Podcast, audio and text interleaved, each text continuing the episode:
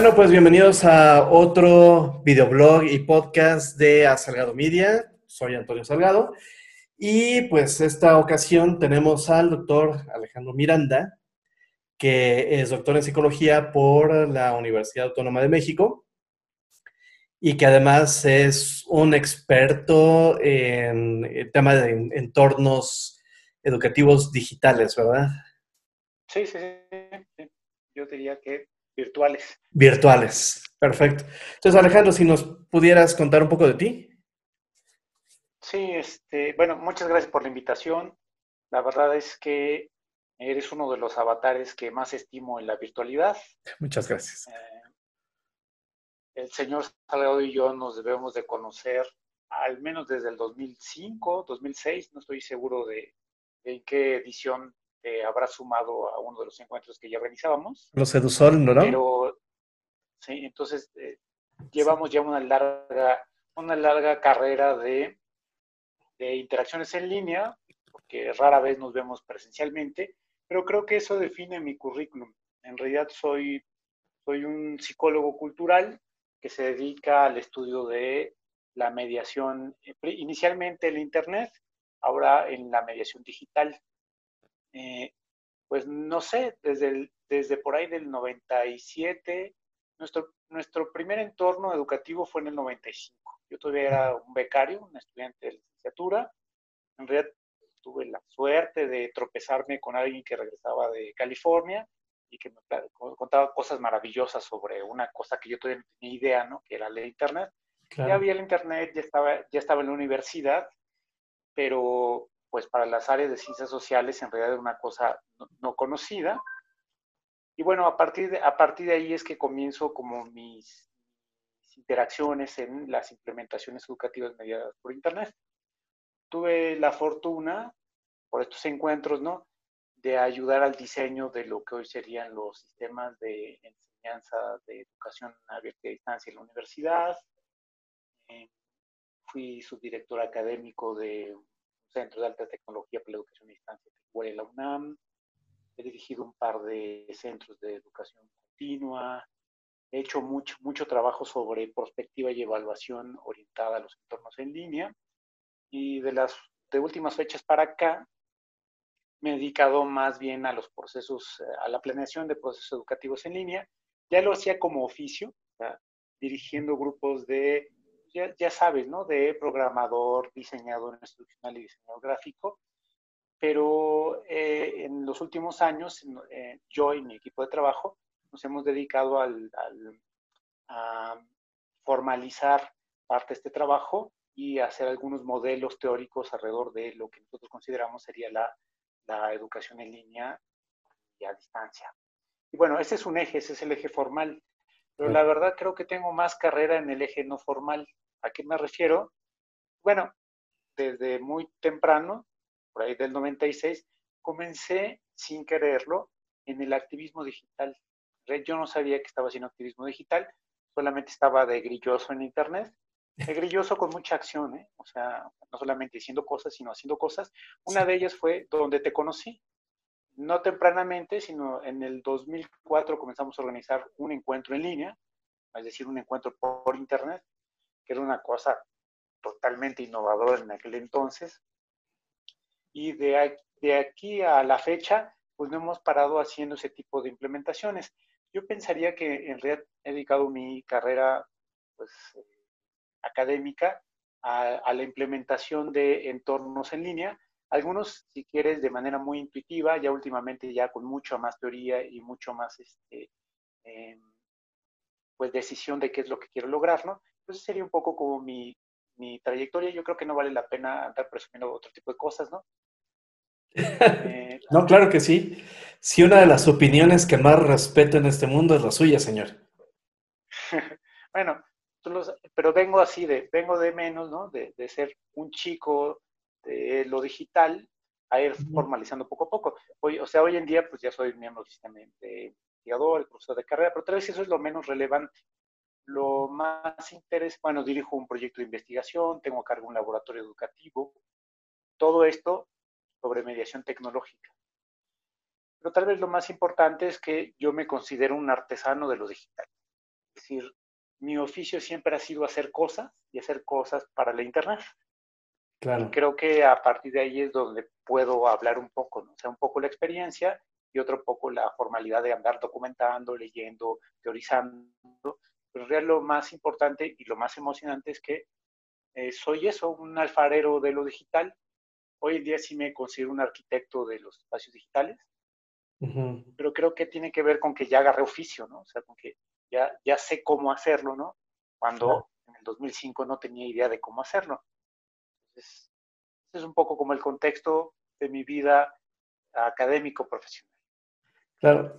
Y bueno, la, la pregunta que ahorita me viene a la mente es, eh, en esta evolución de a lo mejor la parte intuitiva y ahora ya formalizada con teorías, eh, con metodologías, etcétera, ¿cómo es que ha ido creciendo? Este, eh, ¿Cómo investigas? ¿Hacia dónde va? Este, ¿Cómo planteas sus objetivos de investigación?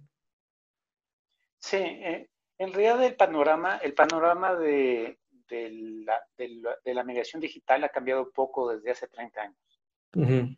Siguen en, o sea, eh, a mediados de los 90 hubo un, paradigma en la educación.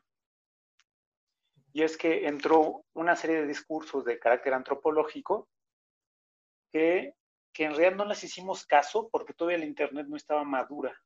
Pero conforme empezó a madurar la Internet y se vio que era posible colaborar en ella, pues bueno, todas estas teorías de carácter educativo con énfasis social explotaron. Y, bueno, imagínense, ¿no? La audiencia que, que, está escuchando, que nos va a escuchar, este, Piaget reinaba. O sea, en, en, los 80s y en los 90s, Piaget era el rey. Y, tenía un, un, pleitazo, ¿no? Con un sujeto que se llamaba Vygotsky. Piaget decía que toda la generatividad humana es interna. O sea, que, que el ser humano, como lo digo yo en algunas conferencias, no lo dice Piaget así, ¿eh? es una interpretación muy, muy de Alejandro, ¿no? Sí. Piaget, lo que decía es que el ser humano trae una máquina de pensar, ¿no? Interna, que nacemos con eso, y esa generatividad del pensamiento, pues crea lo humano.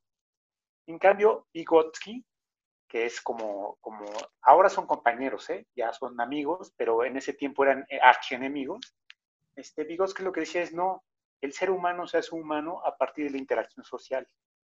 Y es la interacción social la que nos permite interiorizar las herramientas y esas herramientas nos permiten entonces crear el lenguaje, operarlo, tener la abstracción. Y Piaget decía, no, la abstracción surge sola, ¿no? La abstracción surge a partir de la interacción con los elementos. Aquí había un, tercero, ¿no? Que ya estaba medio muerto para ese entonces, que, es eh, el famoso Skinner. Skinner no es más que un representante de otro colegio. Skinner ya estaba muerto. O sea, ya, eh, si bien era famoso en México porque llega tarde las olas de progreso, en realidad el dominante en los 80s y 90s era Piaget. Entonces, eh, en, el, la media de los 90s comienza a hacerse popular la Internet. Ya existía, existía desde los 70s, ¿no? Inclusive sus antecedentes son los 50s. Pero en los 90s comienza a hacerse público, comienza a hacerse popular, ¿no? O sea, empieza a haber, eh, o era A o L, por ejemplo, ¿no? O sea, como, como vínculo como vínculo de conectividad. Este, acá estaba Spin como, como, empresa de, como empresa de conectividad, en fin, o sea, literalmente es la prehistoria de la Internet pública. Entonces, imagínate que en ese entonces, pues yo estaba en contacto con esta persona que te comento, ¿no? Y me conecta con una querida profesora y me da lecturas así de, de, de antropólogos hablando sobre cómo construyen conocimiento los artesanos mayas. Lo que dice es que, bueno, que los artesanos se agrupan en gremios y que los gremios se estratifican y que uno comienza literalmente trayendo las tortas, ¿no? Hasta que uno termina en el centro de la acción haciendo la acción misma. Y ahí estaba de fondo, medio abandonado, la escuela estaba centrada en la, en la cognición, en Piaget. Cuando llega el Internet, a alguien se le ocurre decir, oigan, pero el Internet está hecha para brindar información, para intercambiarla. ¿No podemos colaborar ahí? En realidad ya lo estaba haciendo el Internet. Desde que surgió el Internet, surgió para colaborar. El punto es que no había formalizaciones y concreciones para para estudiar el fenómeno. De hecho, mi historia personal se vincula así. Yo estudié en la, en la UNAM y comencé a trabajar en la UNAM y comencé a tener más competencias tecnológicas de las que ya tenía, tenía poquitas, ¿no? Pero tener, comencé a administrar servidores por pobreza tecnológica, es decir, no había lo que llamamos un técnico académico al cual pagarle y administrar los servidores.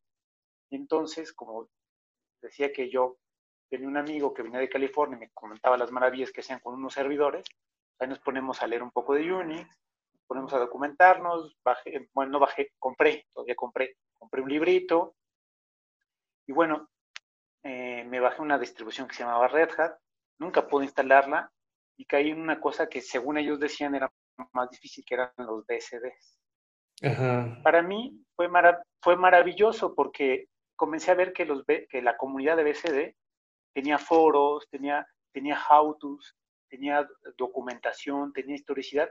Entonces yo iba leyendo todo eso que me estaban diciendo de los artesanos mayas en los entornos virtuales. Un entorno virtual otra vez muy primario, ¿eh? Ya todavía existía Gopher y se usaba, para ponerlo en perspectiva. Ya estaba los primeros años de la triple W.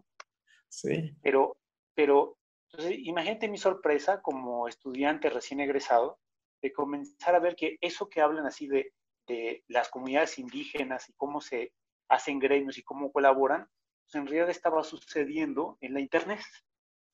Y entonces comienzo a hacer innovación tecnológica, pues porque imagínense, no había ni cortafuegos. Uno instalaba los servidores en la universidad y aquello era un monte llano, ¿no? Yo instalaba mi servidor y uno podía poner lo que fuera, ¿eh? Lo bueno es que siempre fue un chico con buena voluntad y nunca puse nada ilegal, pero comencé a tener mi primer intento de comunidad en el 98. Ya eh, bajamos un financiamiento, yo no estaba a cargo del financiamiento, pero yo estaba a cargo del proyecto, y se llamó la comunidad Vine. Vine, la comunidad educativa en línea. Ese fue mi primer portal. fue un portal hiper exitosísimo, pero de verdad es, ah, la gente me decía, ¿y por qué no le pones, o sea, por qué no le pones lo que hoy sería AdSense, no? En realidad eran banners en aquel entonces. ¿Por qué no le pones banners? Pero era un proyecto académico, además nunca me interesó esa línea de desarrollo económico. Y bueno, para aprender sobre los medios me sirvió mucho. No había comunidad, todo lo curaba yo, o sea, yo y siempre convencía a, colegas, ¿no? De hecho, algunos lo tuviste ya, acabo de ver por ahí que ya lo tuviste, ¿no? Convencía a, colegas, ahora son colegas, en aquel entonces eran estudiantes míos, este, de, de, ayudarme a generar contenido, y eso me ayudó a decir que estaba mal, ¿no? Entonces lo que hacía era probaba, leía un poco, volví a probar, leí otro poco, volví a probar, hasta que encontraba qué estaba fallando o qué me faltaba. Mi siguiente comunidad fue una que yo quiero mucho, ¿no? Que de hecho yo creo que le debo la mitad de mi desarrollo académico, que es Edusol.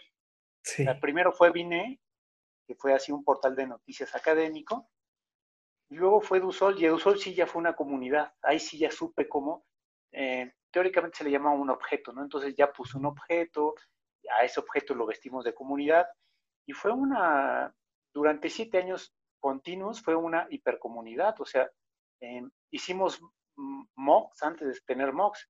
Por ejemplo, eh, mi tesis doctoral es eh, lo que sucedió en el 99. En el 99 teníamos 30 mil asistentes. O sea, que, que simplemente así, o sea, era lo masivo, ¿no? Nada más que no sabíamos que era masivo. Exacto. Y bueno, ya después, eh, ya en esta tercera agencia tengo otra comunidad, o sea, toda comunidad cumple su ciclo. En, esa comunidad era muy de activismo digital, recordarás tú que era además muy militante, muy difícil, ¿no? Porque éramos todos unos jóvenes impetuosos que usábamos Linux, ¿no?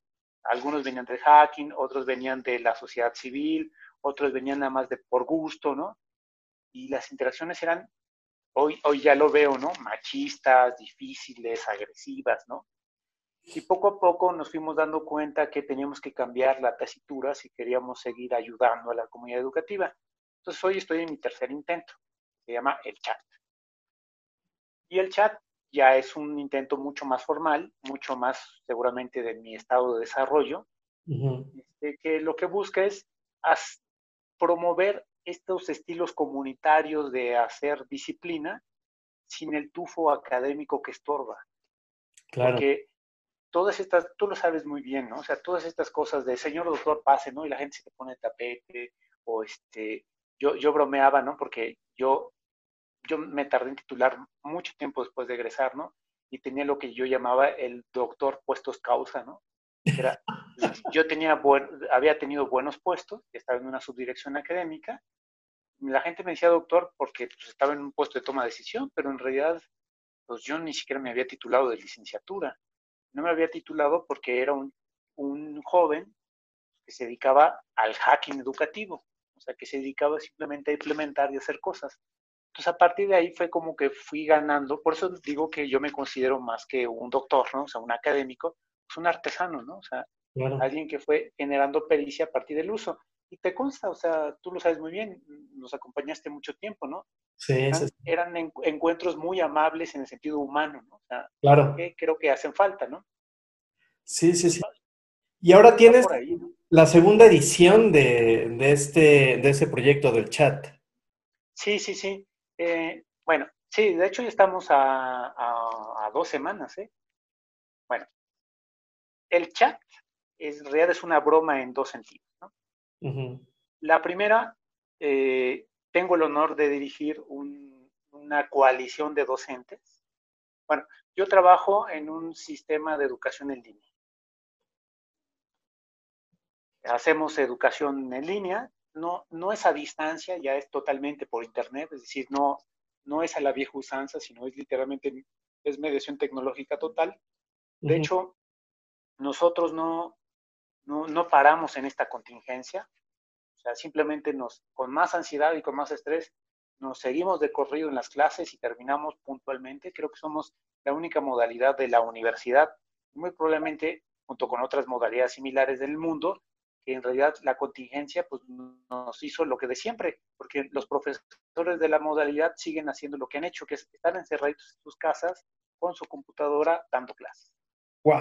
Entonces, eh, tenemos un grupo de profesores, un grupo de profesores, y cuando, cuando decidimos nombrarnos, ¿no? Estábamos como intercambiando ideas, y se nos ocurrió que podríamos llamarnos chat. Es un acrónimo de comunidad, humanidades, tecnología, ¿no? Aprendizaje, en realidad. Pero lo importante es que es un doble chiste, porque uno es chat, porque significa platicar, significa tecnología. El otro además significa una teoría desde la psicología cultural, ¿no? Pues que es la teoría pues, de, histórica, o sea, eh, de la actividad, ¿no? Que es, que es como Vygotsky, pero con asteroides, es una apuesta un poco más, más compleja.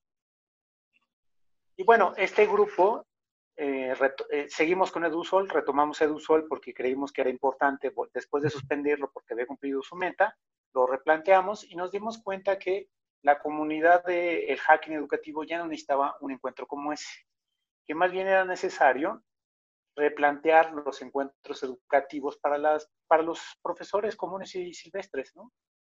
Entonces lo que hicimos fue diseñar un encuentro muy parecido al que tuvimos desde 2005 eh, con, con EduSol. EduSol en realidad significaba educación software libre, después cambió a educación y cultura libre, y el chat así literalmente es el chat, o sea, es decir, encuentro en línea chat, es otra broma de nuestro grupo, ¿no? Este, eh, en realidad lo que busca es eso, es tener un encuentro más comunitario, ¿no? Por ejemplo, eh, causa un poco de shock cultural, porque la gente espera Zoom, por ejemplo. ¿No? Nosotros, nosotros lo que hacemos es tenemos un cuarto de mezclado, lo mandamos por YouTube, no usamos el chat de YouTube, porque eso cuando hay mucha gente, toma mucha actividad y no se puede leer. No sé si te ha tocado que literalmente nada más debes pasar. Imposible llevar la lógica de todo lo que está sucediendo ahí. Entonces lo que hacemos es cerramos el chat y lo mandamos a Telegram. Y en Telegram lo que hacemos es aprovechamos, Telegram es un cliente de mensajería más amable que eh, WhatsApp, ¿no? O sea, mucho más amable, que nos permite además tener agrupamientos, marcar mensajes, inclusive con algunos, eh, uno puede programar ciertos, ciertos boots y hacer cierto tipo de acciones como llevarte los registros a una plataforma, este, marcar las etiquetas y llevarlas a Twitter, ¿no? Es decir, lo que nos permite es jugar más con la tecnología, pero ¿por qué nos interesa Telegram y no el chat, el chat de YouTube? Muy simple. Usamos YouTube porque es popular. Claro. Porque además, hoy en día YouTube ya, ya, ya emite en un formato estándar. Yo, por ejemplo, no uso, hoy me hiciste sufrir, ¿no? Es la primera vez que uso Zoom, ¿eh? Perdón, este, Bajé la, dije, bueno, ¿en, dónde? En mi Linux sé que causa, causa problemas. Yo hace mucho tiempo que no uso un Windows, ¿no? Yo, yo creo que unos 23 años, ¿no? Este, sí emulo, sí emulo, pero eh, lo que hacemos es buscamos estandarización. ¿Qué quiere decir eso? Hoy en día ya casi todo es estándar. Hace todavía 10 años era muy difícil. Entonces, que el video se pueda ver con cualquier cliente. Okay. Si tú estás usando una Mac, si tú estás usando un Windows, si estás usando un Android, ¿no? Entonces, YouTube, por fortuna, desde hace algunos años, ya emite video estándar. Eh, no así su chat. Su chat no nos permite trabajar con eso. Entonces lo que llevamos es a una plataforma. Si bien perdemos una cierta de usuarios, no importa. Sabemos muy bien que, por ejemplo, la mensajería, ese tipo de mensajería, va a crear un acto de intimidad. ¿Por qué? Porque no está, no está pegada a la conferencia, sino está en tu celular. O sea, la ventaja es que está en esta cosa y, y, uno puede estar conversando sobre el encuentro con las personas del encuentro todo el tiempo y lo interesante es que sucede esto que le llaman el back channel, ¿no? Que es, tú tienes la conferencia, uno está conversando de cualquier cosa, comienza la conferencia y la conversación comienza a abrirse hacia la conferencia y simultáneamente hay personas conversando en paralelo en otra cosa. Y se van intercambiando los mensajes hasta el punto donde conversan de lo mismo, ¿no? Termina la conferencia y se vuelven a abrir los temas. Es decir, por ejemplo, es algo que ya tenemos así muy, muy estudiadito. En fin, o sea, eh, la intención del chat es esa, es primero un encuentro abierto. ¿Qué quiere decir eso? Que si ustedes entran a eh, https dos puntos diagonal diagonal chat.istacala.unam.mx diagonal el chat, todo junto, o sea, encuentro en línea chat. Van a encontrar el programa, empieza el, el 22, el lunes es 22. Sí. Empieza el 22 y termina el viernes termina el viernes y lo interesante es que no tienen que registrarse. Se emite en directo. Claro, si ustedes quieren una constancia, ahí sí ya está, ahí está, ahí está el chiste. Si son profes o estudiantes, ya lo hicieron. Nada más nos muestra su credencial, y participan en el 30% de las actividades, ya le, ya hicieron, tienen su constancia, pero si andan nada más ahí eh, echando el ojito, nosotros no cobramos inscripción lo que hacemos es, cada encuentro tiene un libro de resúmenes y un libro de extensos, y para incentivar que lean los resúmenes y los extensos, lo que decimos es que es tu certificado y eres un profesionista, compra el libro. No hay, o sea, es decir, en realidad del encuentro, ¿de qué vive? Pues de la donación de tiempo de los que integramos el chat. Somos todos profesores de la universidad, todos asociados, ya con un salario, no es, en realidad no es un negocio, es un espacio de implementación tecnológica. Es decir, nosotros, ese es nuestro laboratorio, ese es nuestro laboratorio, probamos cosas que queremos probar y bueno, el retorno es en dos vías, ¿no? Ayudamos a profesores y a estudiantes a hacer lo suyo y pues que entren. No hay costo para los ponentes, pero si es un profesionista y quieren su certificado, pues bueno, compren el libro. Y el beneficio ni siquiera va para nosotros, en realidad es el costo de impresión, punto puntos que vaya circulando. Porque lo que fuimos aprendiendo es que, pues todo, todo cuesta, ¿no? El punto es que acá, pues cuesta en horas, en horas hombre, ¿no? Y el retorno es que cuando ustedes adquieren un libro, pues sirve para comprar un micrófono, o sirve para comprar la consola, porque en realidad lo hacemos de manera voluntaria, ¿no? Y este, algunas veces sí aprovechamos los recursos de la universidad, te decía que tengo el honor de dirigir un laboratorio, entonces hay recursos, pero tú lo sabes muy bien, hacerlo de a gratis es muy difícil, ¿no? Entonces lo que hay que buscar es como ideas de retorno, ¿no? Que además no sean onerosas. Entonces, es un curso abierto, no hay costo, solo que si quieren certificado, es como un MOOC, pero en versión, este, en versión congreso, ¿no? O sea, sí. Pues, eh, sí, sí, literalmente. Entonces, e, este año lo vamos a dedicar al, bueno, lo habíamos planeado hace casi un año, ¿no? En realidad no teníamos idea de que se nos venía todo esto, pero el tema es la ciudadanía digital. el ciudadano digital. Y bueno, con un tan buen tino, ¿no? Primero porque toda la educación se ha volcado a la Internet. Sí. Toda, desde el preescolar hasta el posgrado. Y, y, luego la otra es pues simultáneo a eso ha explotado todo esto de, los, del acoso policial ¿no? y el racismo, ¿no? Y con, el antecedente de, de, China, de China en realidad lo que tenemos es a, a, masas de personas, ¿no? Que se están comunicando por Internet y que, están, que están usando las herramientas a su favor, ¿no? Para promocionar cierto tipo de luchas. Todas están vinculadas con el tema del encuentro. De hecho, el encuentro lo que tiene es una curaduría entre gentes muy académicas, ¿no? Como esta doctora que te decía que me ponía a leer cosas hace 30 años. Estará la doctora Benítez García dándonos una magistral sobre ciudadanía digital, muy desde el eje así académico, ¿eh? Claro. ¿Cuál, es lo importante? ¿Por qué? Pero, por ejemplo, la de cierre es eh, pues una, una compañera activista ingeniera que se llama Paulina Bustos y que dirige, dirige este, una, una, una, empresa que se dedica a hacer implementaciones para, para la ciudadanía, se llama así, o sea, se, dedica a hacer cosas tecnológicas para, para el uso del ciudadano. Ya antes tenemos una de vigilancia electrónica, ya antes tenemos, es decir, hemos hecho una curaduría que va desde lo muy formal hasta lo, lo no formal. No quiere decir que sea informal, ¿eh? lo no formal, es decir, el activismo, eh, las ONGs, ¿no? Entonces va, y en simultáneo, por, las, por la mañana, es, más o menos el encuentro va a ir variando, ¿no? Tenemos 50 ponencias programadas de media hora. Ok. cuatro paneles temáticos de expertos de toda Latinoamérica, eh, algunos hablando de la infancia y la ciudadanía, otros, otros hablando de eh, la ciudadanía en los espacios presenciales, en fin va de más o menos desde 10 de la mañana hasta 6 de la tarde. ¿no? Okay. Es un, es un problemón porque además tenemos usos horarios, tenemos al menos seis usos horarios. ¿no? de los es una complicación. Y este, pero bueno, tú conoces muy bien cómo lo hacíamos antes, ¿no? O sea, nada que no hayas, hemos hecho antes, que es así de, eh, pues todo está, a mí lo que me gusta es que en este encuentro México se convierte en el ombligo del mundo literal. ¿no? Entonces todo va en GTM-5 y el resto tiene que hacer la traducción. Por ejemplo, eh, tenemos algunas ponencias en portugués, eh, bastantes eh, de España, ¿no? Es decir, sí logramos ya tener este, el, impacto latinoamericano, ¿no?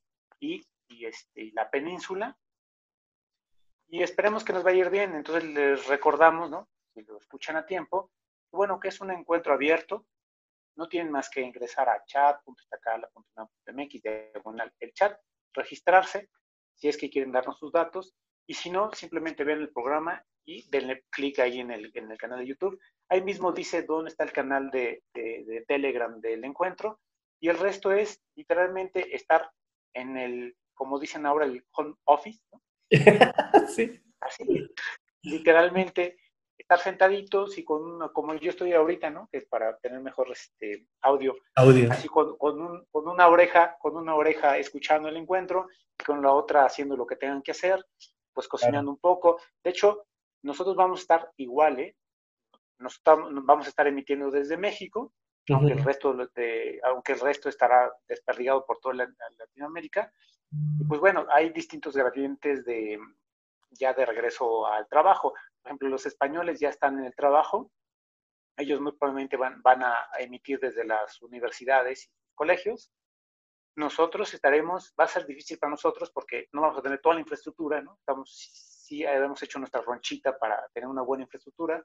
Claro. Prescindiremos de ella, ¿no? Y estaremos transmitiendo cada quien, los seis profesores desde las casas, ¿no? Intentando que no se vea la ropa tendida y, este, y que, no pasen por atrás y estas cosas, ¿no? Una pantallita atrás y ya. Sí, sí, sí. Lo mejor que se pueda, ¿no? O sea, lo mejor que se pueda, pues porque nadie, nadie pensó que esto iba a pasar, pero nos viene muy bien porque precisamente lo que está pasando es lo que vamos a discutir. ¿Cómo le hacemos para afrontar la ciudadanía digital? Exacto. Oye, y otro tema que este, te había pedido que por favor platicáramos es eh, muchos de los profesores, no, como también le comentaba un poco a José Manuel Mesa, pues nos agarró esa situación con los dedos en la puerta y de repente en las universidades te dicen, oye profesor, pues hay que, este, hay que traducir, trasladar o poner o lo que sea, pero tu curso necesitamos que lo termines en línea. Y entonces, pues, eh, yo no, pero muchos colegas sí, que han, este, que han tenido problemas para poder hacer todos estos procesos, porque primero hay que entender la tecnología y hay que entender la plataforma en la que se la están dando. a nosotros nos dieron algunos cursos de capacitación. Me tocó la... Híjole, no sé cómo decirle, pero es el, anécdota es una profesora de 70 y algo de años que dices, bueno, pues sí, tiene todo el conocimiento del mundo, tiene toda la experiencia del mundo, no en la tecnología, y la pobre mujer lloraba de pronto porque el nieto era el que le estaba ayudando en el curso a entender lo que estaba pasando y de repente el nieto dijo, ya me voy, ya me cansé, ya me voy. La dejó ahí. Entonces, este, bueno, quizás sean, sea una materia que, este, que vaya a ser complejo que tomen los muchachos, pero ¿cómo, qué, qué tendría yo que tomar como profesor justamente para poder pasar mi curso tradicional, presencial, a un entorno digital? Bueno, en, realidad, algo que me gusta de la educación, de la psicología, de la sociología, la antropología y otras cosas, es que son las ciencias del depende. Sí. La respuesta es, pues depende. Pero en realidad el depende es que es un tema muy complejo. La, la primera, o sea, si estuviéramos en, cosa de consultor, yo te diría, ¿cuánto tiempo tenemos para hacer la transición? O sea, si, si, si tú me dices, oye Alex, lo que quiero es que me ayudes con un poquito de dinero, ¿no? A ayudarme a hacer la transición, ¿cómo la hacemos? la primera pregunta que yo te haría más que tu infraestructura es cuánto tiempo tenemos. Porque creo que no es lo mismo lo que nos pasó, que fue que para mañana tienes que comenzar a dar la clase en línea, a que como ya lo sabemos, ¿eh? porque el mundo se fue a lo mixto. O sea, todas las universidades, eso incluye la UNAM, la UNAM, a pesar de que no lo ha oficializado, ya comenzó a hacer eso, nos vamos a ir a lo mixto. Es decir, comenzaremos a tener, porque piensa que el mundo al que vamos a regresar, en lo que hay una vacuna, va a ser un mundo muy difícil. Primero, menos densidad. No sé si ya revisaste eh, los, los planes de entrada a la escuela de la SEP, pero vamos a tener unos filtros, ¿no? Y vamos a tener menos densidad en el aula. Eso implica que unos días van a ir unos y otros días van a ir otros. Y el resto de las actividades se van en línea. Okay. Entonces, la primera pregunta es cuánto tiempo. Si es en la emergencia, como a todos nos pasó, por ejemplo, hoy, hoy en día yo doy clases de licenciatura, de maestría y doctorado. Así, es horrible. Eh, las de licenciatura ya lo tenía ganado, ya las dábamos en línea. Okay. Pero, las de maestría y doctorado, híjole, qué difícil. Y es esto mismo que le pasa a todos los profesores. Y qué difícil porque si es para mañana, no tienes tiempo para reflexionar. Y por lo tanto, lo que hay que hacer es decir, uno, ¿qué domino? Si aparentemente no domino nada, sí lo domino, domino la oralidad. Y por eso Zoom se llenó y Zoom se ha convertido en el rey de la pandemia. Ok. Porque lo, primero que hacemos es decir, bueno, ¿qué sí puedo hacer? Lo que puedo hacer es dar una clase oral. Claro, ha habido una cantidad de memes impresionantes alrededor de eso, ¿no? Porque, porque no es que sea distinto a la escuela. Sí, sí es distinto en el sentido que está mediado, que cada quien está en su casa, de que es más difícil porque tenemos pues yo te escucho, ¿no? Estás acompañado, se escuchan ruidos, ¿no? Muy probablemente acá también. Es más, yo vivo a la orilla literalmente de una carretera, ¿no? Y entonces de repente podemos escuchar un tráiler, ¿no? O sea, si vivo en un pueblo, entonces dice, o sea, y bueno, o sea, al inicio, híjole, híjole, qué pena, discúlpeme, pero es que el auditorio está lleno y acaba de pasar un tráiler. Pues ni modo. O sea, lo primero es asumir, uno, que cada uno de nosotros está impartiendo cátedra o estudiando desde la casa. Que por lo tanto las condiciones que tenemos en la escuela no las vamos a lograr. Entonces, si yo soy experto en la oralidad y en la urgencia, pues doy clases orales. Y te decía que lo único que hizo fue visibilizar lo que pasa en la escuela. Lo que pasa en la escuela es que no tenemos una cámara en cada chico, pero el chico está rayando la banca, ¿no? Está durmiéndose, está dibujando, está texteando. Y claro, Zoom lo que hizo fue ponernos un cuadrito para cada persona y darnos cuenta de que de visibilizar lo que sucede en el salón de clases. No está sucediendo nada que no suceda en nuestras clases. Nuestras clases son horribles, son espantosas. O sea, nos ponemos a hablar, hablar, hablar. En el mejor de los casos nos ponemos a hacer equipos y a hacer seminario, ¿no? Y para de contar. Sí. No hay innovación. Si hay más tiempo, es decir, la primera recomendación sería, pues hagan lo que saben. Que es literalmente, que es literalmente, pues hacer la clase en Zoom. Si claro, ya tienen un poco más de tiempo, pues entonces ya, ya, échenle un poco más de pestaña, ¿no? Y es decir, ¿qué cosas puedo llevar al espacio asíncrono? No todo lo que, no, no, esto de la famosa aula invertida no es más que eso. Lo que dicen, bromean algunos colegas que son los deberes, ¿no? Es decir, no es más que decir, yo tengo que dar una serie de contenidos. ¿Cuántos de esos se los puedo transferir al participante? O sea, ¿cuántos de esos los puedo hacer sin mi tutela? Todos esos, planifícalos en actividades asíncronas. Además, ya verás cómo te va mejor que en vez de estar como merolico en Zoom dando la clase y viendo cómo todos desesperándote de cómo vas perdiendo la atención de todos los estudiantes, pues les pones a hacer una actividad afuera y luego regresan con eso hecho te pones a discutir en sobre la actividad. Eso va a transformar la, el, transforma el acto educativo. Entonces, para el siguiente cuatrimestre, trimestre o semestre, dependiendo del caso, lo que hagan es, ya sobre aviso, ¿no? Vayan preparando sus actividades de emergencia, pues para esto, porque va a cambiar. O sea, tal vez no lo estamos viendo porque, particularmente en México, apenas estamos yéndonos a la parte superior no vamos a regresar hasta agosto, septiembre. Sí, sí, tenemos suerte. Sabe, sabemos que, que no nos pagan esa planeación, pero la vamos a tener que hacer. Sí. Entonces, lo que yo le pido a tu audiencia, si hay por ahí que se dedican a las docencias, pues ya váyanle pensando, ya váyanle pensando. Por ahí el grupo de investigación acaba de publicar un, libro de, diseño de secuencias de instrucción basadas en problemas. Ahí en el propio portal del chat, este, eh, se llama Diseño de Secuencias Instruccionales SOC, guía del docente, descárguenselo, es un libro abierto, gratuito, consulta, es más, nos pueden hasta corregir acentos y comas porque ahí está el, el, documento, cada capítulo en Google Docs y pueden entrar y decir, aquí está mal, pueden hacer de corrector de estilo, ¿no? Porque nosotros sí nos creemos esto de la virtualidad y de lo abierto, léanselo, es un modelito instruccional que eh, fue pensado para la mediación tecnológica, pero que en realidad sirve para reflexionar un aula a partir de problemas.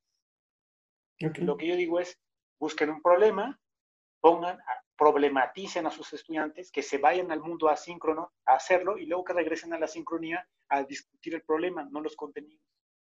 Para ponerte un ejemplo de qué yo haría. Entonces, por eso te decía que lo dividiría entre, si estoy en urgencia, pues mira, la urgencia es, pues abre tu Moodle o abre tu Google Classroom o abre lo que tengas, ¿no? Y ponte a dar docencia ahí. Pero si lo vas a pensar es planifica en instrucción.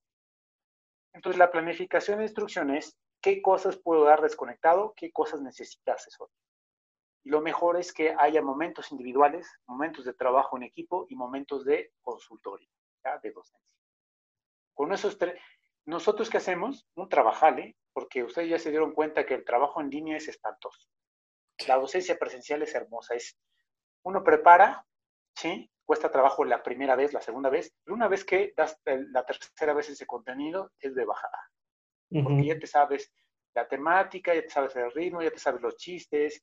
Inclusive yo siempre he pensado que es como un stand-up, ¿no? O sea, que uno se para enfrente y avienta chistes, aquí va esto, acá va esto, acá veo feo, acá miro aquí en realidad es una puesta en escena pero la docencia en línea no. Sí, no. La docencia en línea, uno regala, uno regala parte de ese dominio y le dices, te toca esto y tú regresa y tú hazme tu estando. Entonces yo estoy de espectador y entonces te retroalimento. Entonces sí cambia la manera, la manera en que eh, hay que aproximarse a la temática. Entonces no se desesperen, ¿no? O sea, yo lo que me es no desesperarse, responder a lo urgente y ahora que viene el verano, yo sé que está horrible, ¿no? Pero todos vamos a estar en casa. Sí. Es decir, mientras no declaren al turismo actividad esencial, vamos a estar de vacaciones en la azotea. Entonces, dediquen un rato a reflexionar qué cosas pueden mandar a hacer así. ¿Qué cosas pueden hacer en equipos de sus estudiantes? ¿Qué cosas pueden deben de ustedes dar directamente? Esa sería como la dieta de una buena aula en línea y a partir de ahí pueden construirlo. Lo pueden hacer como yo lo hice por años, por intuición. Si no quieren eso, bájense el librito de diseño de secuencias instruccionales o ya del docente. Este, y pues nos preguntan, ¿no? Que por ahí está, para eso está el foro y para eso están las, las, páginas de grupo de investigación, pues para ese tipo de elementos, ¿no? Claro. Híjole, pues Alejandro, ya estamos sobre el tiempo, pero sí creo que voy a comprometerte a una, a una segunda entrevista, porque siempre es muy interesante todo lo que dices y en perspectiva a lo que viene, y eso que estás contando, yo creo que a lo mejor podríamos acotarlo a esto después del, del evento este, del chat. Pues sí, bueno, ahí te esperamos, ¿no? O sea, tú sabes muy bien cómo es esto del encuentro en línea. Yo ahí estoy. Puedes llegar en cualquier momento. Vamos a discutir un rato. Este, ya veremos cómo lo podemos ir integrando a lo que tú haces, ¿no? Y bueno, para el resto, asómanse al encuentro, aunque ustedes no sean o educadores de profesión o profesores completamente, si simplemente les interesa el tema, asómense, es un encuentro abierto. Literalmente es así, aunque el eje es educativo, no deja de ser un encuentro de divulgación. Exacto. No, no, es una, si bien convocamos a personas que se dedican al tema, en realidad, pues la audiencia es abierta. Entonces les invitamos a que entren, ¿no? Les recuerdo la página, ¿no? chat.estacala.unam.mx, diagonal, el chat. Y ahí, libre, sin registro pueden acceder a los contenidos y yo siempre pienso que es mejor que nos regalen su identidad, ¿no? Siempre es padre ponerle nombre y apellido a las personas. Bueno, yo te agradezco la invitación. Tú sabes muy bien que me encanta charlar. Sí, sí, sí. Y además siempre es así, abrir la mente, este tipo de charlas. Me ha gustado mucho. Bueno, pues muchísimas gracias, este, Alejandro. Muchas gracias a todos que nos han estado escuchando y nos vemos en el siguiente capítulo que vamos a ver qué les traemos. Gracias a todos y estamos en contacto.